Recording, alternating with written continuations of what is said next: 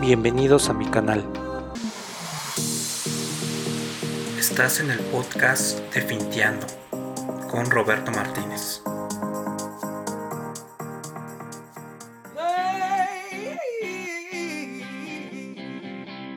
¿Sabías que el fundador del Bitcoin es considerado una de las personas más ricas del mundo y no se sabe quién es? ¿Sabías que el 4% de la gente a nivel global habla del Bitcoin pero no entiende qué es? ¿Tienes miedo de hablar del Bitcoin y no ser experto del tema? ¿Tienes miedo de invertir en Internet? Soy Roberto Martínez y estás en el podcast Pinteando. Estimados finteros, ¿cómo están? Este es el programa número 4 y estoy muy contento porque los últimos tres han tenido muy buena aceptación del público en general. Quiero comentar que estamos estrenando audio y este fue patrocinado por una gran fan del programa y fiel seguidora. Muchísimas gracias por tu patrocinio. En este programa vamos a ver dos temas hot topic de las redes sociales que prácticamente la están quemando. ¿Quién y cómo inventó el Bitcoin? Te voy a quitar el miedo a las inversiones P2P en México y cómo invertir en ellas. ¿Cómo se inventó el Bitcoin? El documento que dio vida a esto llamado paper con el título Bitcoin Peer-to-Peer Electronic Cash System, Bitcoin de persona a persona, sistema electrónico de dinero, inventado por Satoshi Nakamoto, nacimiento del Bitcoin y P2P. Este fue subido a la red por Satoshi Nakamoto el cual es la persona o grupo de personas que crearon el Bitcoin y el software de referencia del Bitcoin Core. Unos meses después anunció su trabajo con este seudónimo en una página llamada P2P Foundation. Bueno, pues ahí les van las teorías de Satoshi Nakamoto, nacimiento del Bitcoin y P2P. Diferentes teorías sobre quién era Satoshi, el cual hizo las siguientes aportaciones desarrolló la primera versión del Bitcoin. Fue el primer usuario de su criptomoneda. En 2009 inauguró el primer foro de Bitcoin Talk. Este último dejó el legado a Gavin Anderson y desapareció sin dejar rastro de su identidad. Incluso en 2016 fue propuesto por el Premio de Ciencias Económicas en memoria a Alfred Nobel, el famoso Premio Nobel. Y aquí se destapa la caja de Pandora porque la Real Academia de Suecia se preguntó quién sería tan divo de rechazar el premio Nobel y prestigio y sobre todo el dinero por no destapar su identidad. Surgió otra pregunta. ¿Quién se atrevería a tanta irreverencia al premio? Entonces fue ahí donde se tuvo la necesidad de saber quién era Satoshi Nakamoto. Teorías de quién podría ser Satoshi. En 2018, un desarrollador nigeriano, Mark Eisen, escribió en su blog personal del por qué pensaba que Bran Cohen era Satoshi. Y su teoría fue por los siguientes puntos, los cuales eran idénticos a Satoshi. 1. Eh, desarrollo con Windows. 2. Fue usuario de Usenet y toda la información del Bitcoin estaba en esta plataforma. Y 3. Era muy bueno en matemáticas, cifrado y algoritmos. Por otro lado, Bran tenía estas características. Fue inventor de BitTorrent, la cual es una plataforma para bajar música. Obviamente muchos la recordamos porque era un sistema en el cual de computadora a computadora te bajabas archivos, fotos, música como les comenté y un gran etc. También fue despedido en 2005 en el cual desempeñaba su papel como CEO y el Bitcoin salió en 2008, lo cual le deja brecha de tres años para que tuviera tiempo suficiente para emprenderlo. Otra característica que tenía es que escribía usando código abierto, con las mismas características que tenía Satoshi. Finalmente esta teoría llegó a su fin cuando Brand desmintió esta aseveración por Twitter. La segunda teoría es que Crane era Satoshi. Diversos medios lo señalaron directamente de que él era Satoshi Nakamoto, y fue tanta la presión que en una conferencia de prensa él comentó que era Satoshi. Todos estaban a la expectativa y ansiosos de que lo comprobara, así que en una reunión con grandes noticieros, como son la BBC y GQ de España, comentó que ingresaría la clave de Satoshi Nakamoto ¿Y qué creen que pasó? Se rajó, señores, y comentó lo siguiente. Lo siento, cuando empezaron los rumores, mi prestigio y mi reputación fueron atacados y no puedo con esto. Miles de preguntas salieron a flote, pero la más sonada fue, desde luego, que sintió mucha presión por los medios y el desprestigio hacia su persona. La tercera teoría, Finteros, es la teoría de que Dorian Satoshi Nakamoto era Satoshi Nakamoto. Y efectivamente encontraron a Satoshi y era una persona, un académico prestigioso físico japonés que vivía en Estados Unidos. Total, que el pobre tipo lo único que tenía que ver con el Bitcoin era su nombre. Fue paliado y desprestigiado por sus compañeros de universidad, la cual era su centro de trabajo.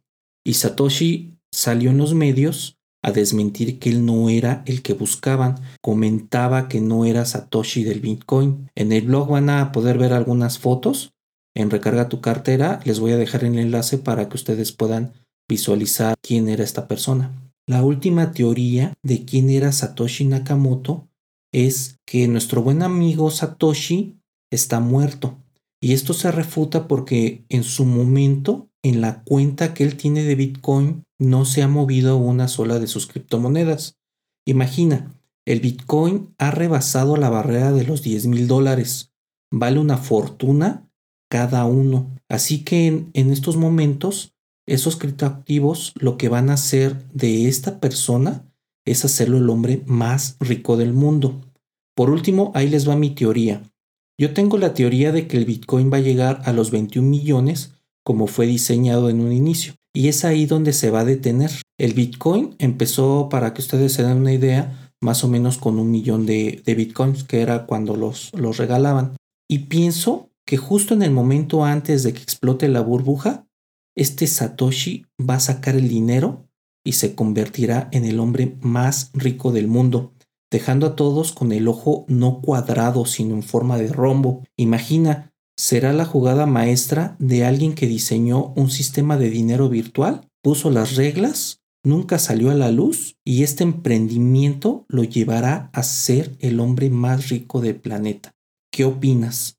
Haz debate conmigo con respecto a tus teorías. Mis estimados finteros, pues ya tienen para leer el fin de semana, así que busquen su información y generen sus teorías. Y bueno, ¿por qué esta introducción sobre el Bitcoin? Pues simplemente quería que tuvieras contexto de lo que son las P2P y de dónde salieron. ¿Qué desencadenó las P2P? Con esta era digital se desarrollaron todo un ecosistema de fintech, tanto en México como en algunos países de Latinoamérica en préstamos P2P. Las empresas que existen actualmente, las cuales son más de 50 y de estas 10 son las que están avaladas por la ley FinTech. Te quiero contar que cuando salieron estas plataformas había muchos vivales que se iban con tu dinero y así empezó este camino de las FinTech. Y como es costumbre, la tecnología se adelanta a las regulaciones. Te quiero dar algunos ejemplos. Fraudes en Internet, paraísos fiscales, PayPal y Bitcoin. En su momento PayPal podías guardar el dinero en la plataforma y eso llevó a sospechar a las grandes naciones de lavado de dinero. Si tú tenías dinero, lo podías dejar guardado ahí y como la seguridad de las plataformas era impresionante y más de esta fue sometido por las regulaciones bancarias internacionales, por lo cual después limpió el honor y solicitó a todos sus clientes que retiraran su dinero y este sería monitoreado por el fisco para generar transparencia. Te voy a hacer precisamente un artículo de esta historia, la cual está muy interesante. Este gran escándalo de esta empresa PayPal.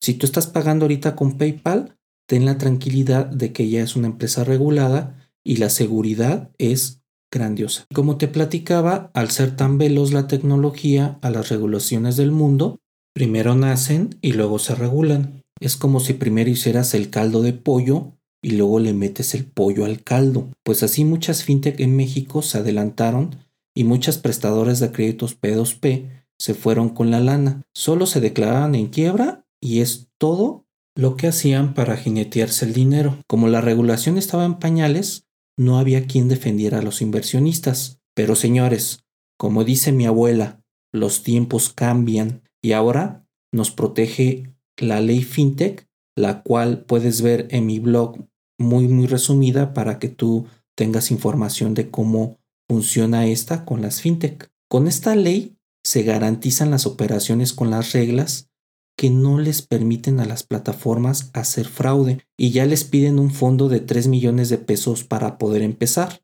Es decir, ya no cualquier hijo de vecina puede poner la empresa y solicitar un fondeo.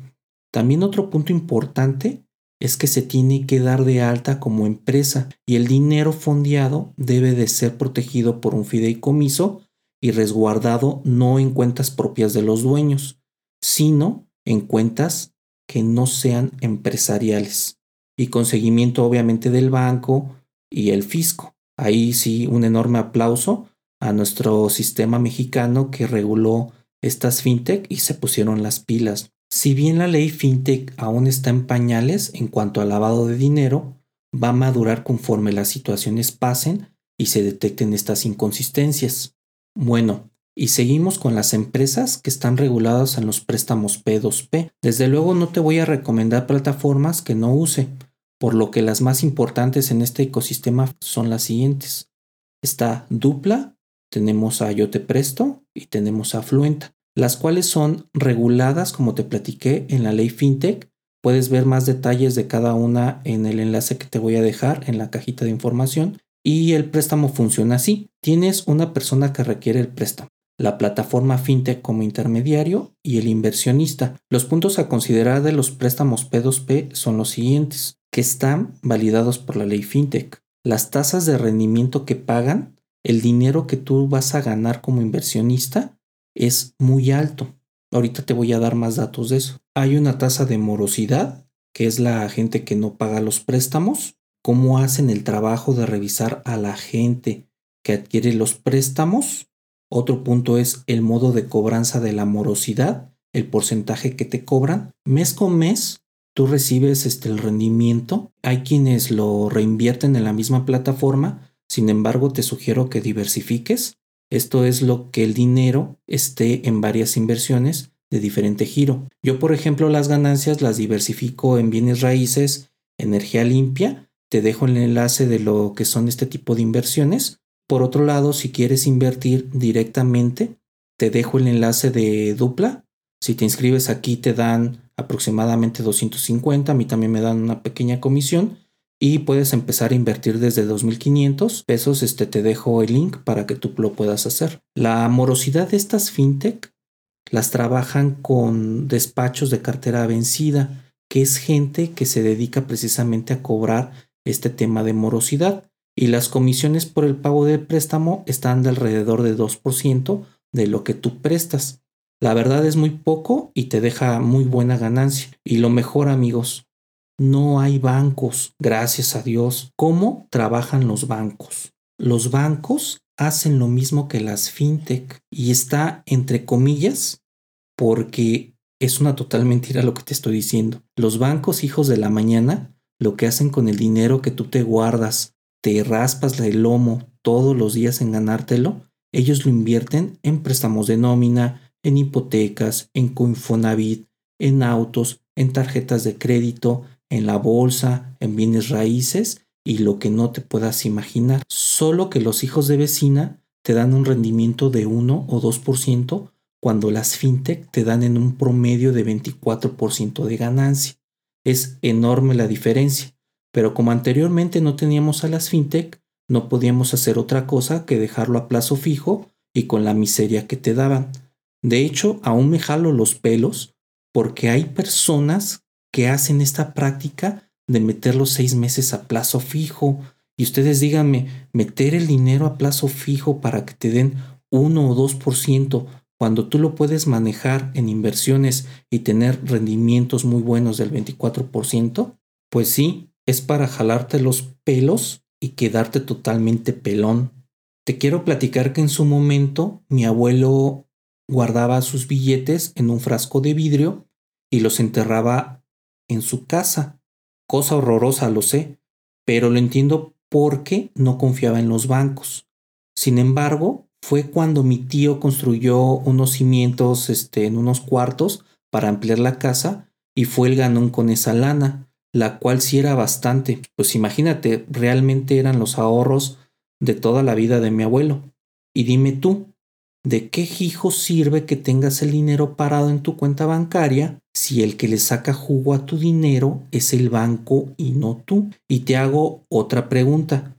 ¿Por qué no invertirlo tú y mandar muy lejos al banco, el cual ha vivido de ti todo este tiempo? Te cayó el 20, ¿verdad? Yo veo lo siguiente de los bancos. Te quieren endeudado, te quieren con hipotecas, te quieren con Infonavit, con tarjetas de crédito, con préstamos de nómina y con todos los productos que ellos manejan para que tú adquieras deuda. Y desde luego hacer a los banqueros más ricos. Si lees mi libro El espejo de la pobreza, ahí te hablo de este truco de los bancos y cómo puedes empezar a invertir. Búscalo en Amazon, está en edición portable y en ebook. Realmente te va a dejar un gran mensaje y un gran aprendizaje y sobre todo este libro lo que te va a dejar es el cimiento para que tú puedas emprender cualquier proyecto. Regresando a los créditos P2P, ¿son buenos o son malos?